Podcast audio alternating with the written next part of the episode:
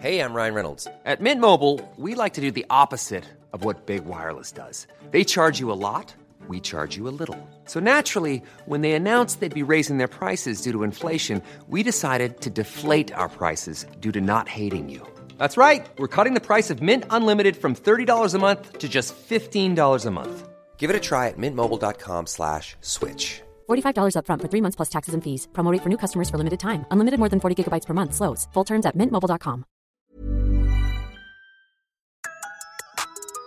El tono tiene que ver con cómo sos, o sea, con cómo es tu personalidad. Tu personalidad cómo es, es divertida, es más, no sé, picante porque eh, sos más sarcástica o sos más infantil pero en el buen sentido, ¿no? En el que sos más cute o, hablas con palabras más así en chiquitito. Digo, cómo sos vos es un poco un trabajo de introspección que siempre digo. El empezar a conocernos y empezar a aceptarnos y aceptar lo bueno y lo malo para eso poder empezar a, pasarlo a, a texto y que la gente sepa, ah, me está hablando esta persona.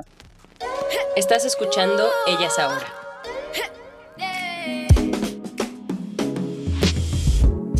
Tal vez no lo sabes, pero confieso que me cuesta muchísimo trabajo escribir en redes sociales. No sé por qué, soy muy formal, como que, no sé, me cuesta trabajo, no me sale. Entonces me puse a investigar quién sabe de estas cosas, ¿no? Porque dije, si yo tengo este problema, seguramente hay más gente que tiene este problema. Y pues bueno, me puse a buscar y encontré a Luciana Inés, que está en Instagram como arroba luchinés, con doble i, luchinés. Luchi o Luchinés. Ella es una publicista argentina que trabajó justo como redactora creativa en varias agencias y ahora es freelance y tiene cursos, escribe ebooks y tiene un newsletter llamado Pastillitas Creativas, que te lo recomiendo mucho. Y pues vi que tenía ebooks justo sobre esto, sobre creatividad, comunicación en redes y redacción creativa, por lo que de eso es lo que se trata este episodio. Nos enfocamos específicamente en copywriting para redes sociales vas a aprender un par de métodos súper sencillos que los vas a poder aplicar, así como yo también tomé muchas notas y seguro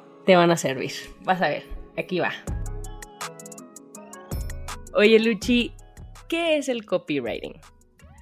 Bueno, vamos a la parte, eh, hay, muchas definiciones, eh, yo esto lo cuento siempre en los cursos. La palabra copywriting, bueno, viene obviamente del inglés, eh, viene de, incluso viene de más atrás, viene de el latín, de copy es de copiar, es decir, que el que se encargaba de eh, copiar notas y distribuirlas. Eh, y bueno, y writing de escribir. Entonces, como que viene un poco de ahí, de, es la figura de la persona de quien se encarga de, de escribir textos en agencias de publicidad. Siempre pongo el ejemplo de que seguramente si no, si no pueden relacionar bien qué hace un copy y si vieron Mad Men, eh, lo van a entender rápidamente porque es Peggy Olson y bueno, y todo el departamento de, de redacción quien se encargaba de hacer eso. Eh, bueno, nada, es eso, viene de, la publicidad y si lo queremos traducir exactamente eh, sería un tipo de texto persuasivo para vender.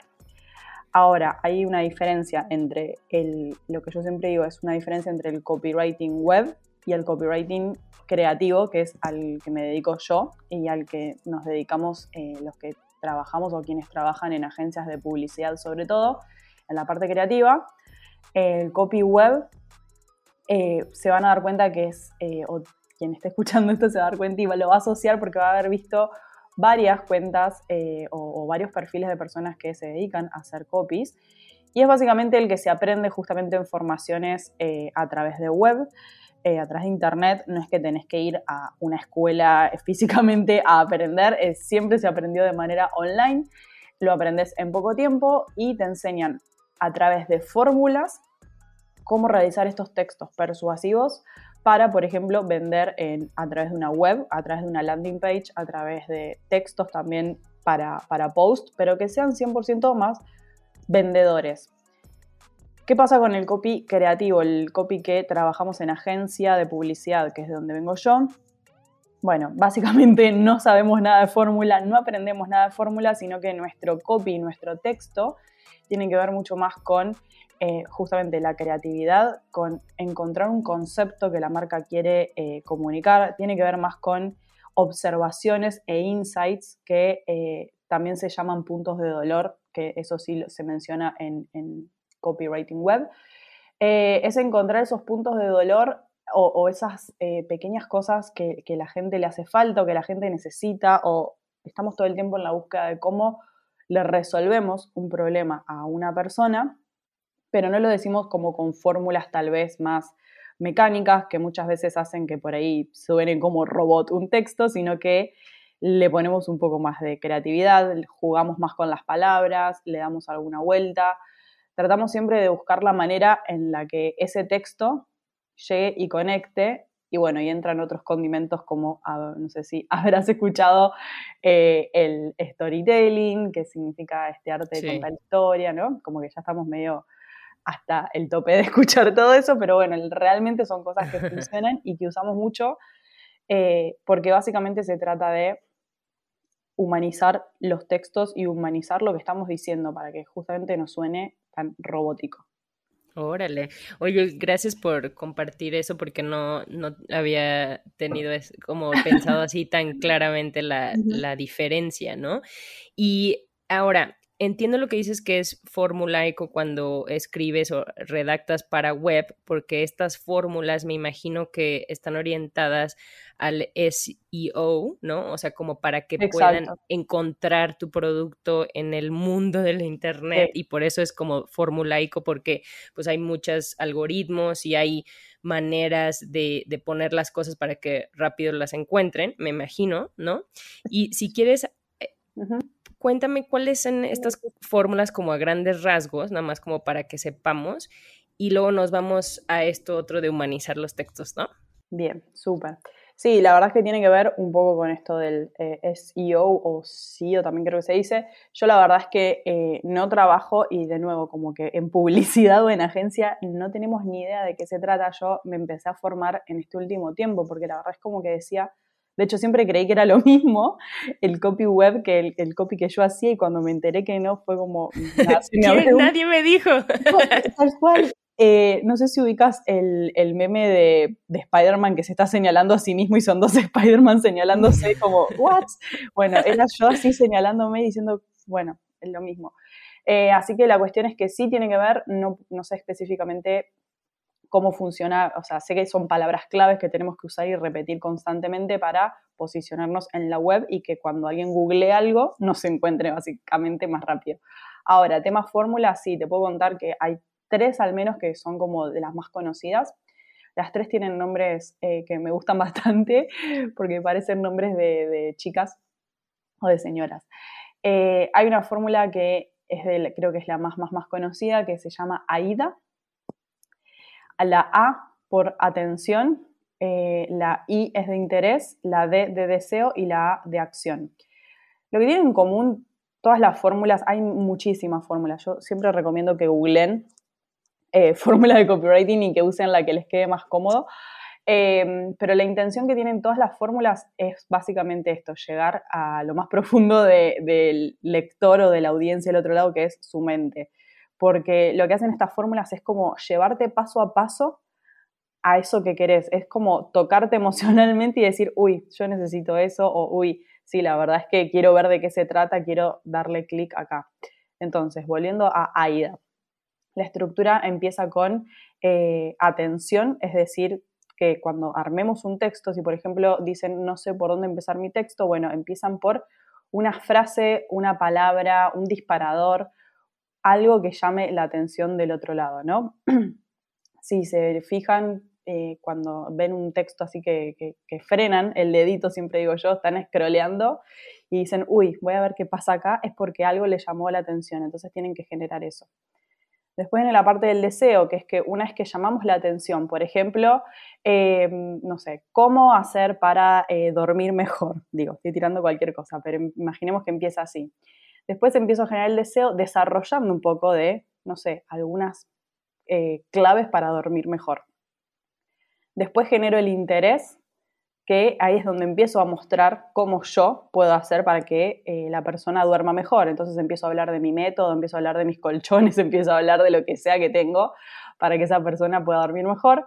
Y la acción es el famoso call to action que también puede que lo hayan escuchado o llamado a la acción, que es en donde ahí pongo, nada, donde pueden conseguir mi producto o donde pueden hacer clic para conocer más, dónde se pueden suscribir, etcétera, etcétera. Le digo a la persona del otro lado qué acción puede tomar para resolver eso que yo le planteé antes y cómo puede hacerlo con mi producto o mi servicio. Uy, súper bueno. Sí. Dices que hay varias, ¿verdad? Entonces, aparte de AIDA, ¿hay otras por ahí? Sí, hay otra que se llama Paz, que básicamente cumple la misma función y la estructura.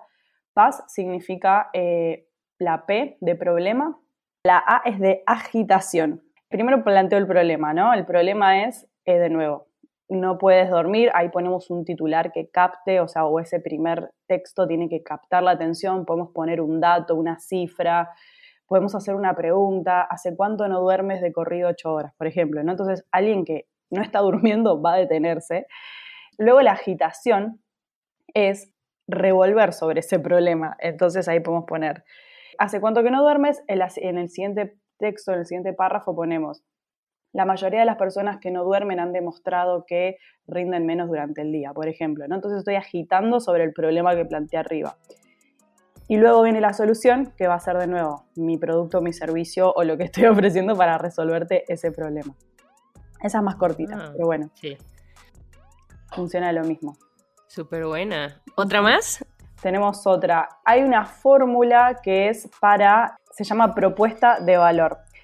Esta no tiene nombre, hay muchas fórmulas de propuesta de valor, pero seguramente eh, la ubiques porque es, la, es el típico texto que siempre ves en las bios, en las biografías de, Instagram, que es eh, te ayudo a para conseguir tal cosa. Entonces es el, eh, todas las, las propuestas de valor tienen que tener esto. ¿A quién ayudo? ¿Con qué lo voy a ayudar? ¿Y cómo lo voy a ayudar? Entonces por eso siempre nos encontramos con esas bios o, cuando entramos a una web y encontramos que alguien se empieza a describir, bueno, se describe con estas palabras.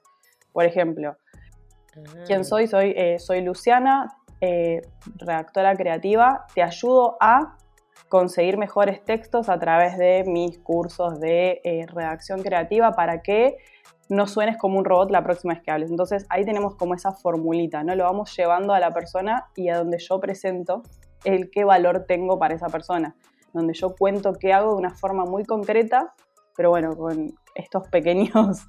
Eh, súper bien. Lo dice súper fácil, pero llegar a esto es difícil. O sea, igual en podcast es lo mismo, ¿eh? entonces eh, me estoy identificando y, yo también ya, mi mente empezó de que, ah, ¿cuál sería la mía? A ver, ¿qué lo hago? ¿no? Entonces, gracias por darnos estas, eh, estas tres eh, como fórmulas, AIDA, paz y propuesta de valor, ¿no? Eso es un, buen lugar como para empezar. Y hablaste también ahorita de hablar como robot. A mí me dicen que a veces sueno cuando escribo como muy formal, ¿no? Como en la escuela cuando te enseñan a, a, escribir y que quieres hacer los enunciados bien y todo esto, ¿no? Entonces, a mí me cuesta mucho trabajo la otra parte que mencionaste de redacción creativa, de cómo humanizar los textos en Instagram, sobre todo, ¿no? Eh, a mí ahorita las redes que, me gustan, pues son Instagram y LinkedIn, ¿no? Porque sé que pues TikTok es otra onda, Twitter es otra onda, Facebook es otra onda, y sé que también para escribir, pues tienes que pensar en dónde lo estás haciendo, ¿no? Si quieres, enfoquémonos en Instagram y bajando este tema de redacción creativa para marcas, imaginémonos que es una marca que apenas va lanzando, ¿no? Que es una chica que tiene su negocio y que a lo mejor va a ser consultora y apenas está trabajando todo este tema de su estrategia digital y, y, todo, ¿no? Entonces, ¿cuáles son algunos como bases o claves que te gustaría compartirle? O en este caso yo compartirme este, para no sonar como robot y para poder, justo lo que dices, humanizar la manera de, hablar yo en redes sociales, porque se siente raro, ¿no? Porque dices, bueno, si hablo de yo, pero la marca, ¿cómo lo separo? Pero a la vez lo humanizo y le doy un toque personal, ¿sabes? O sea, eso es lo que a mí me cuesta trabajo. Como que son muchos, muchos pasos, ¿no? Que hay que hacer. Eh, no, pero bueno, eh, la verdad que yo siempre digo que, y lo digo en los cursos, que escribir se aprende escribiendo. Así que lo primero que les digo es empiecen a escribir lo que sea empiecen a escribir un diario, empiecen a escribir todos los días, empiecen a escribir lo que sea que les salga, no hay que, eh, creer que hay que ser escritor, ¿no? Que hay que ser de la literatura, porque muchas veces se confunde eso, ¿no? Como, no, yo no voy a escribir o nunca me va a salir porque yo no hago esto.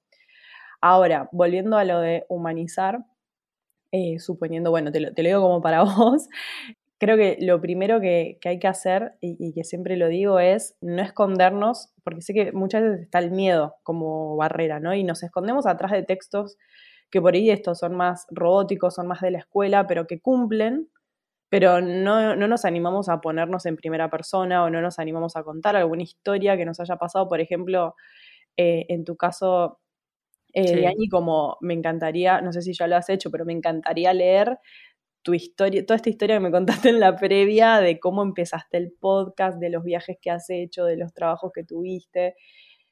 Y eso está buenísimo porque me contás lo que haces, pero a la vez me contás todo el, background o me contás todo el backstage que tuviste antes de llegar a eso. Entonces, eso siempre está bueno contar, ¿no? El cómo llegamos, cómo fue que, se nos ocurrió tal o cual idea, qué problemas tuvimos, qué obstáculos tuvimos que superar, porque también cuando contamos cosas que superamos, barreras que, tuvimos que vencer, eso nos humaniza mucho y logramos llegar a la persona del otro lado, las inspiramos, o sea, yo siempre digo que hay que usar las redes sociales para esto, para no solo para mostrar todo lo lindo, para mostrar todo el resultado hecho, sino también está bueno contar los pasos previos porque eso inspira mucho también y creo que es la mejor parte de las redes sociales, que sirvan para inspirar y conectar. Tiene otra sí, parte me encanta, creo que pero sí, la eso, Sí, eso es lo que me gusta también del podcast, porque puedes contar esto como lo que hay detrás, ¿no? Y, humanizar mediante, pues, tu voz, ¿no? Pero, y, tus historias y esto, y esto que me compartes. Pero ahora, entonces, ¿cómo poner eso en escrito? Porque también he visto a veces chorizotes, así de, en, en, Instagram, así de contando toda esta historia. Y digo, la gente sí lo lee, o sea, a lo mejor, porque una cosa es también contar esto que me estás diciendo y la otra es contarlo de una manera que a la gente le llame la atención, ¿no? Este, Entonces, ¿cómo le haces? Primero, lo que ah. siempre digo es tratar de sacarle la solemnidad a, a, los textos. Sí, es verdad lo que decís que a veces venimos medio del colegio con esa estructura de hay que escribir correctamente. O cuando nos sentamos a escribir decimos, bueno, tengo que demostrar lo que sé sobre esto, entonces tengo que escribir con mucho tecnicismo o con palabras complicadas para nada, que la gente vea que soy profesional. Y la verdad es que la redacción creativa es todo lo contrario. La redacción creativa se trata justamente de escribir, yo siempre digo escribir como si le estuvieras escribiendo una amiga. Escribir como si del otro lado eh, estuviera una persona cercana a la que le querés contar eso que te pasó. Entonces, cuando le sacamos toda esa solemnidad, cuando le bajamos un poco la parte técnica o, dura al texto, empezamos a usar palabras de nuestro día a día, ahí entran varios factores como el famoso encontrar tu voz o encontrar tu tono. Es clave eso. Eso, ¿cómo se hace? Eso de esto. Continúa, perdón. Y yo, sí, eh, eso, lo he visto un chorro. No, encontrar el, tono, la verdad, eh, siempre digo, se va construyendo a medida que empieces a escribir. Cuando se trata de una marca personal o un emprendimiento, que muchas veces el emprendimiento tiene que ver con una marca personal, porque hay una persona detrás que dice estoy haciendo esto, entonces conózcanme. El tono tiene que ver con, cómo sos, o sea, con cómo es tu personalidad. Tu personalidad cómo es, es divertida, es más, no sé, picante porque sos más sarcástica o sos más, eh, no sé, infantil, pero en el buen sentido, ¿no? En el que sos más cute o, hablas con palabras más así en chiquitito. Digo, ¿cómo sos vos? Es, es un poco un trabajo de introspección que siempre digo, el empezar a conocernos y empezar a aceptarnos y aceptar lo bueno y lo malo para eso poder empezar a, pasarlo a, texto y que la gente sepa, ah, me está hablando esta persona. Em, primero hay que definir eso, ¿no? Cuatro o cinco rasgos que tengas y que digas, bueno, soy así, así, así. Por ejemplo, en mi caso yo lo que logré definir era que yo soy como bastante directa para decir las cosas. Me gusta usar un poco el humor también, o sea, porque en mi vida normal uso el humor. Soy consejera porque a mis amigas siempre les estoy dando consejos, entonces como que tomé varias cosas de mi personalidad para llevarlo a mi voz, a mis textos y a mi contenido. Eh, no sé si se va entendiendo hasta ahí, Diani. Sí, buenísima clase. Estoy de que tomando apuntes. Espero que a ti que nos estás escuchando también. Y también haciendo el ejercicio. Ok, ok. Oye, ¿y qué pasa cuando alguien ya es así y que así tiene su, su cuenta personal, estamos pensando, no sé, alguien, un influencer o su cuenta personal, y, esas características de personalidad ya las tiene en su cuenta, pero ¿qué tal si tiene otros dos negocios, no? Y a lo mejor vende seguros en, en, uno y en otro este, es un negocio de estética o no sé, y tiene todas estas cuentas, ¿no? Entonces, este mismo ejercicio lo haría, pero pensando en, la marca, en la marca ¿no? De hecho, bueno, así se trabajan con las marcas. Hay algo fundamental em, que siempre les digo y, yo digo, ya sé que van a decir o, por dentro me, van a maldecir, pero bueno, ya lo han escuchado muchas veces y es el bendito y famoso cliente ideal. Creo que esa es la base tanto para una marca personal como para una marca cualquiera, tener definido eso, lo que en agencia también llamamos el brief, que es como el resumen de a quién le voy a hablar, tener definido ese cliente ideal, tener definido nuestro tono, tener definido nuestra, nuestras características generales de eh, qué queremos comunicar, a quién y cómo. Em, y siempre digo que el cliente ideal es como si vas, por ejemplo, a la, nutrióloga y para que te haga un plan y, le pedís que por favor no te diga que tomes mucha agua. Bueno, te va a decir que tomes mucha agua la nutrióloga porque es su función.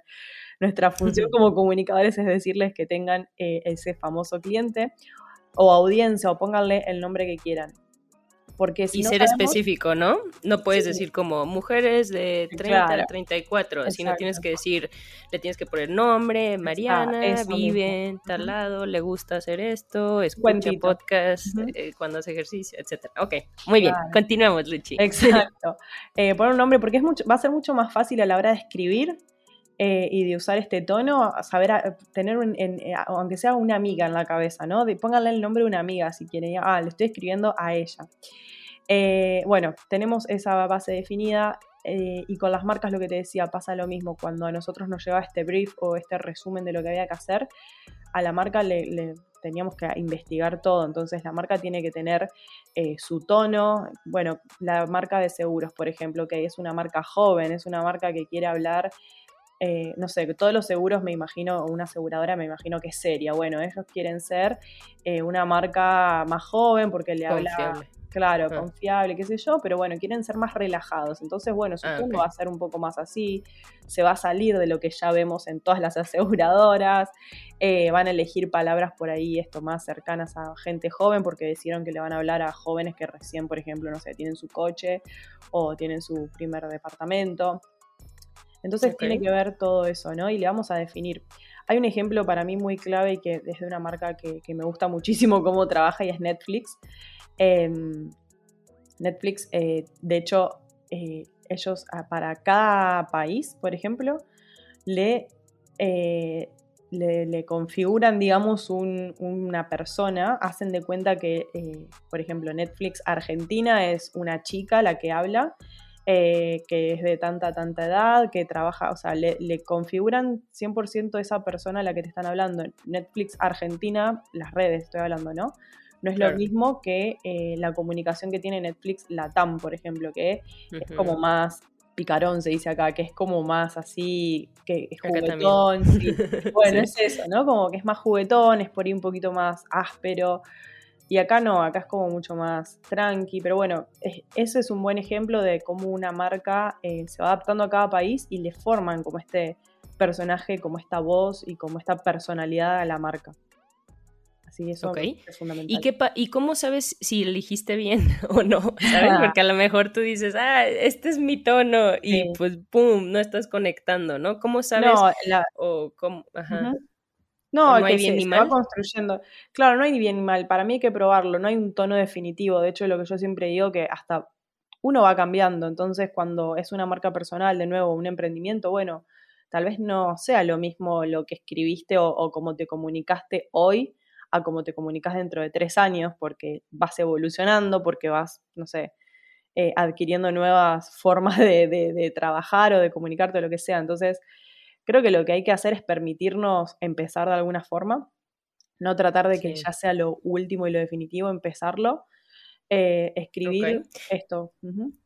Ok, oye Luchi, ¿y cómo le haces para, entonces le hablas, tú ya defines tu persona, de tu marca, y si tienes varias marcas, pues que sean diferentes, ¿no? ¿Y cómo le haces o sea, hablas de desde le hablas a una persona o le hablas al plural, ¿no? Antes de empezar a grabar, te comentábamos que es bueno en podcast hablar de tú porque la mayoría de la gente escucha con sus audífonos, ¿no? Entonces es como a ti que nos escuchas, ¿no? Eh, te estoy hablando a ti. Y a la hora de escribir en, digamos, en Instagram y en LinkedIn, tú eh, también hablas a, a, ti, a una persona, a vos, como A vos.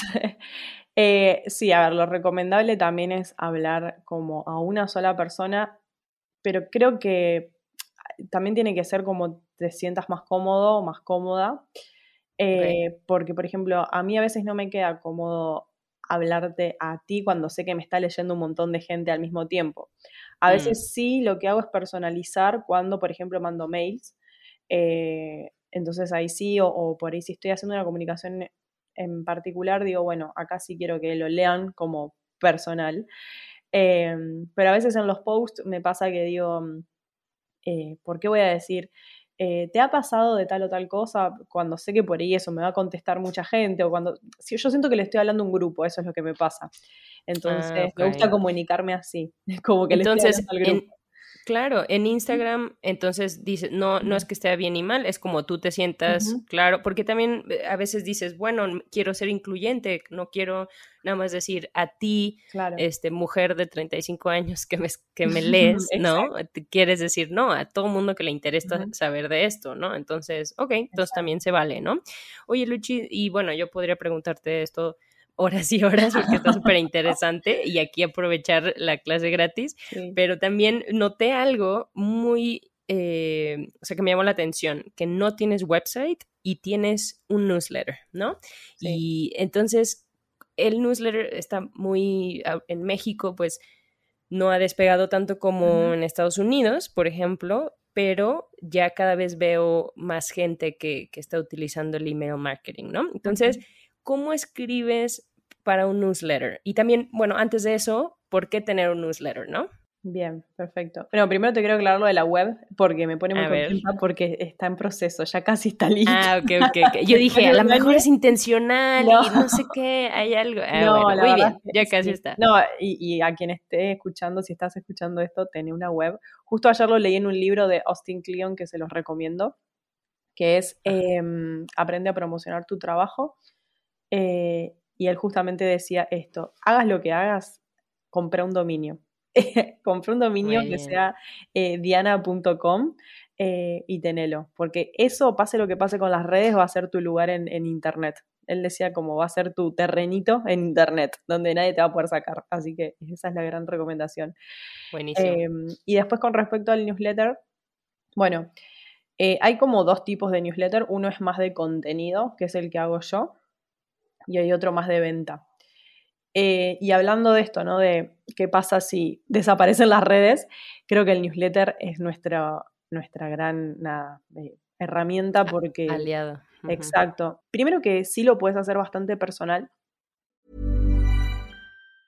There's never been a faster or easier way to start your weight loss journey than with PlushCare.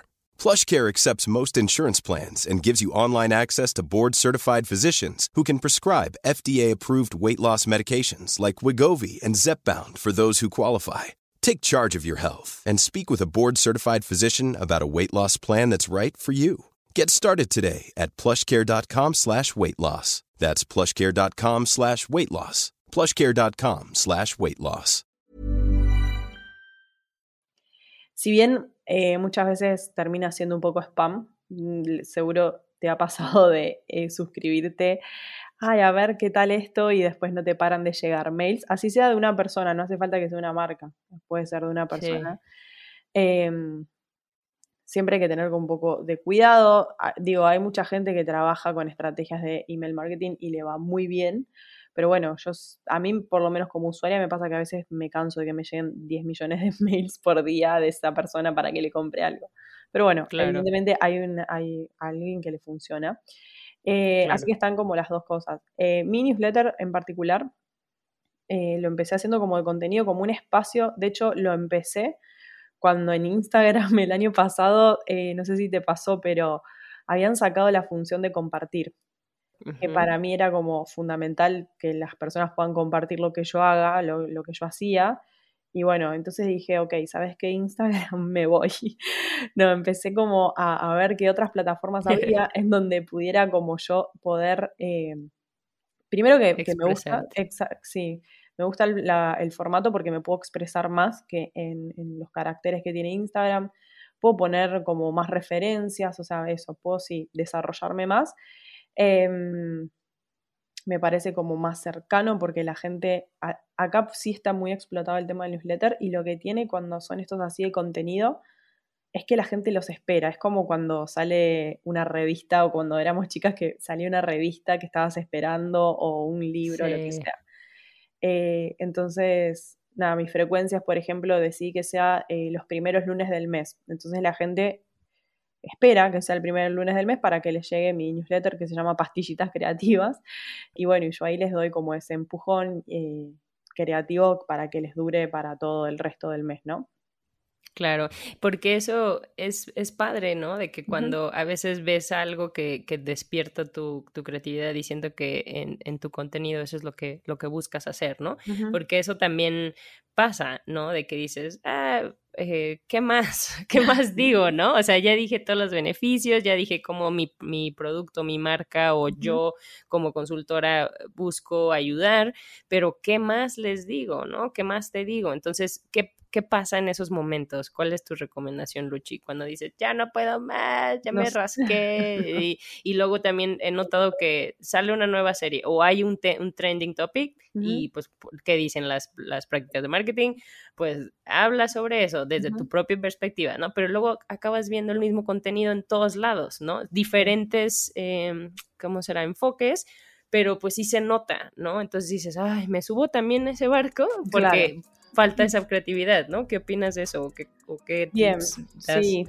Cuando se trata de tendencias o estos temas que están ahí eh, en, en, en, vilo, ahí, que te dicen, uy, sí, subite, yo lo que siempre digo es, fíjate a ver qué tenés para decir sobre eso, porque he visto muchísimas marcas subirse a cosas que nada que ver y que quedan peor. Eh, siempre que tu marca tenga como algo para decir o vos tengas algo para decir, para aportar sobre ese tema, quieras dar tu punto de vista, siempre constructivo, ¿no? También eh, muchas veces nos subimos a temas eh, porque hay que subirse y al final no terminamos construyendo nada. Y si no hay que dejarlo pasar, si vemos que no tenemos nada para decir, si vemos que, que nada, que, que, no tiene nada que ver con nuestra cuenta, con nuestro famoso propósito, con, nuestro, con nuestra voz o lo que sea, es como, bueno, lo dejo pasar. Eh, eso por un lado. Eh, y por el otro me habías preguntado sobre, ah, ¿qué decir cuando ya no sé qué más decir? Sí. Sí, es un gran tema. Eh, yo lo que siempre digo es que cuando tenés un poco detectado este, tu tono, tenés detectado a quién le hablas, tenés detectado... Eh, yo siempre lo que digo es tener como algunos territorios claros, ¿no? En tu marca. Por ejemplo, volvamos al ejemplo de la aseguradora.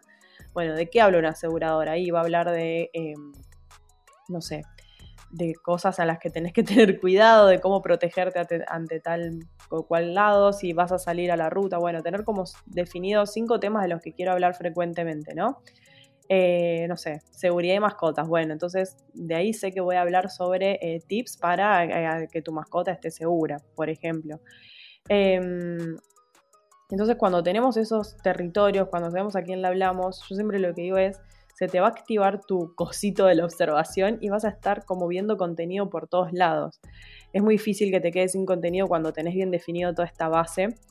Eh, y cuando tenés una conversación bastante eh, seguida con tu público y cuando la gente te está preguntando cosas todo el tiempo, siempre digo eso, aprovechemos mucho a nuestros clientes o a nuestra audiencia que todo el tiempo, no sé, o nuestra familia mismo, yo siempre digo, estemos con las antenitas paradas porque nunca sabemos eh, cuándo nos va a, a, aparecer un contenido. Digo, por ejemplo, a vos, Diani, tal vez te pregunten siempre sobre, ay, ¿cómo se hace un podcast? O, ay, ¿cómo empezaste con el podcast? O, ay, ¿cómo es, eh, no sé, cómo era viajar? O cómo, cómo no sé, cómo fue eh, tu experiencia en tal trabajo? Digo, si hay preguntas que te están haciendo frecuentemente, si hay algo que eh, vos siempre estás resolviendo y decís, uy, esto lo estoy resolviendo siempre y me gusta, bueno, lo voy a compartir.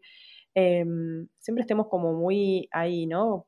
Observando, es lo que digo. Hay que abrir los ojos, no dejar que el contenido nos pase de largo eh, o que las preguntas o lo que nos está rodeando nos pase de largo, sino empezar a, poner atención y decir, esto me parece que puede estar bueno, lo voy a compartir porque todo el mundo me está preguntando sobre esto o es una pregunta súper frecuente. Y no tener miedo mm. a, ser repetitivo, a decir, uy, pero ya lo dije, porque el público siempre se renueva y, muchas veces hay que repetirlo. Qué buen, qué buen tip, ¿eh? este, y también otra cosa que a mí, el FOMO, ¿no? También de que, ay, estaba buenísimo y se me olvidó compartirlo. Y dices, no. Entonces, de alguna manera, o sea, ahorita platicar contigo, digo, ay, sí, tener un cuadernito para ir apuntando todo, o notas, ¿no? En tu celular, hay mucha gente que así lo hace. Y luego ya cuando tengas tiempo y lo quieras compartir, eso también como la premura o, o, decir de que, ah, es que diario tengo que postear algo y bla, bla, y si ya no lo hace, ¿sabes? A mí me da mucha, me tenso, es así como, Ah, lo siento como un trabajo y me dicen, no, no, relájate, bla, bla. Entonces, ¿qué, ¿tú qué, qué opinas de eso? Bueno, mi lema es anoten todo. Siempre les digo, anoten todo. Tengan un cuaderno, sí, una nota en el celular, anoten todo. sí pasa un poco esto de, ay, si no lo comparto ahora, y bueno, eh, creo que a veces nos juega en contra, ¿no? El, también el hecho de, ay, tengo que compartir todo porque nos termina trabando, nos termina bloqueando, nos da ansiedad. Eh, me ha pasado, pero ahora lo que trato es de, bueno, anotar todo y ver a ver qué tengo para compartir. Si es que digo, bueno, no, estoy compartiendo nada, voy a compartir esto. Em, es como también darle un poco tiempo al tiempo, no querer salir a compartir todo. Yo sé que las redes te llevan a eso porque estás viendo contenido y decís, ah, yo no estoy haciendo nada y esta persona ya subió cinco cosas. Bueno, no caer en la comparación. Em, nada, respetar tus propios, esto, tus propios tiempos, tu propio trabajo, porque muchas veces eh, compartimos cosas, pero no es nuestro trabajo principal. Entonces, bueno, hay que tomar aire, respirar y decir, bueno.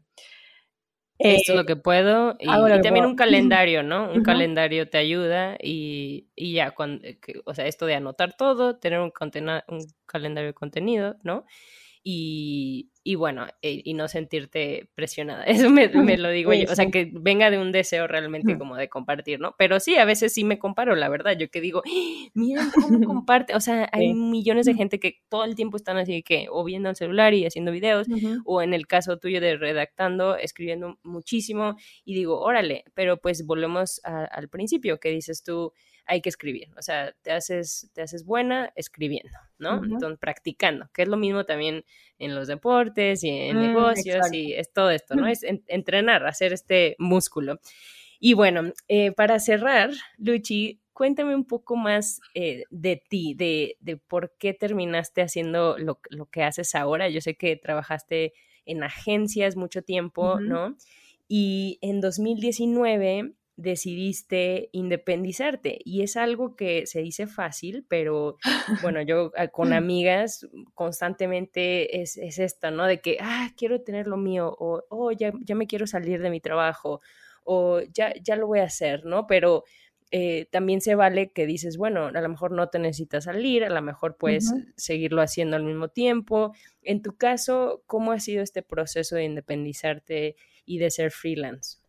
Bien, bueno, eh, sí, como decís, tiene que ser una decisión que la tengas muy adentro y que estés muy seguro de que lo quieras hacer. Yo, en mi caso, vengo de una familia como son todos emprendedores o, todos trabajan por, por, su propio medio, entonces como que sabía que quería trabajar en oficinas y en agencias como hice, pero sabía que en algún momento de mi vida yo iba a querer trabajar por mi cuenta. Creo que venía un poco de ese lado.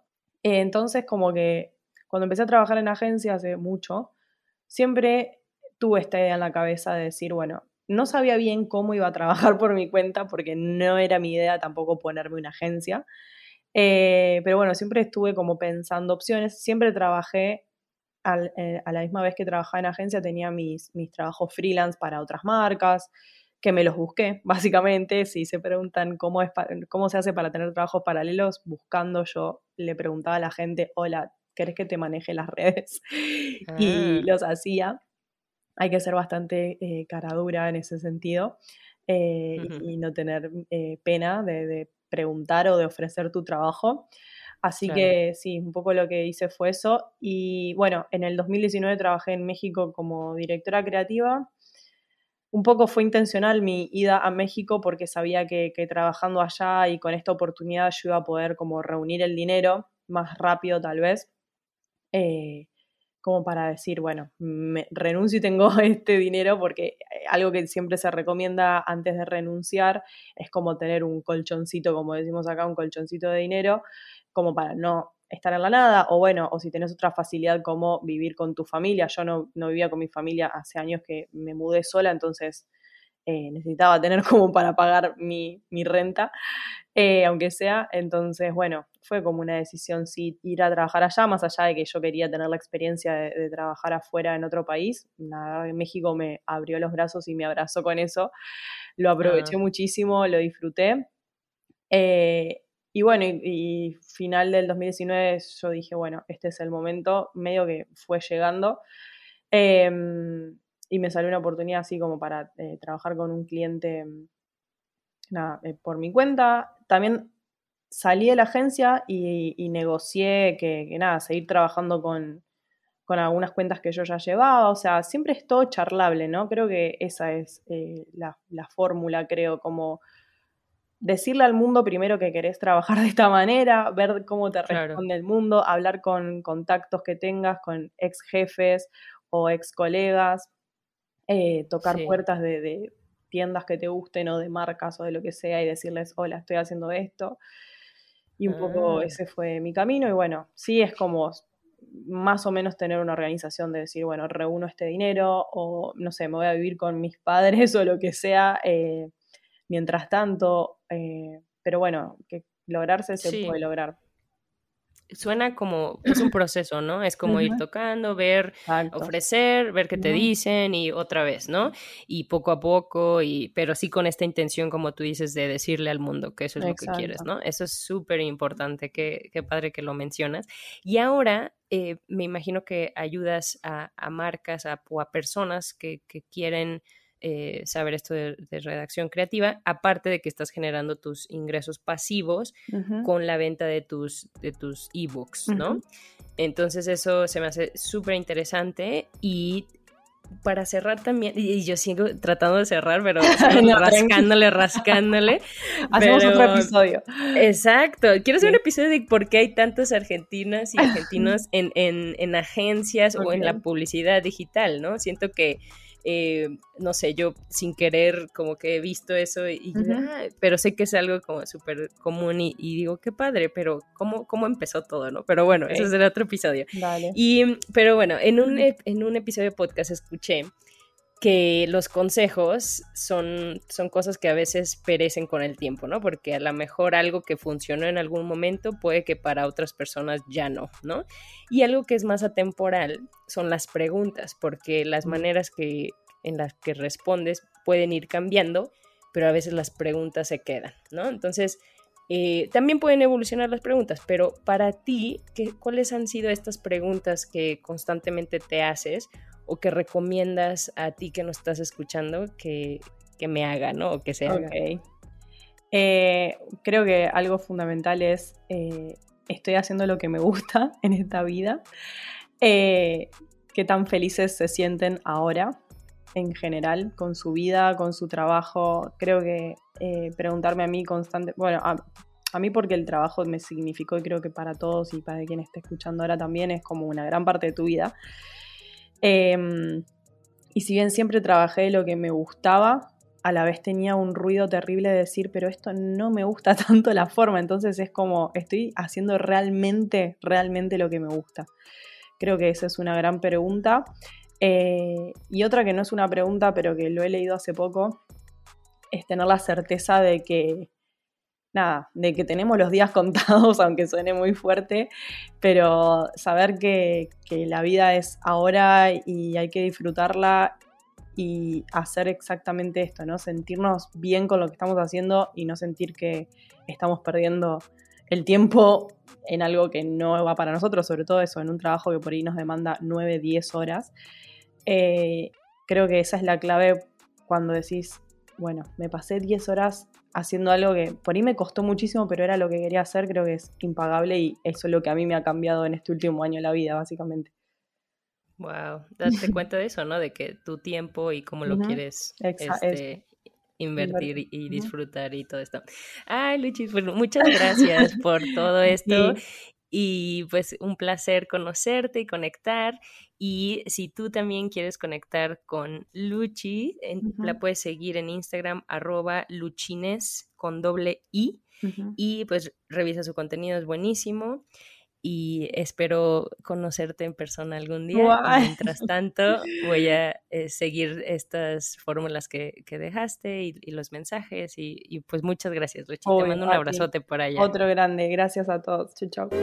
Gracias por escuchar Ellas Ahora. Comparte este episodio con alguna amiga que creas que le gustaría.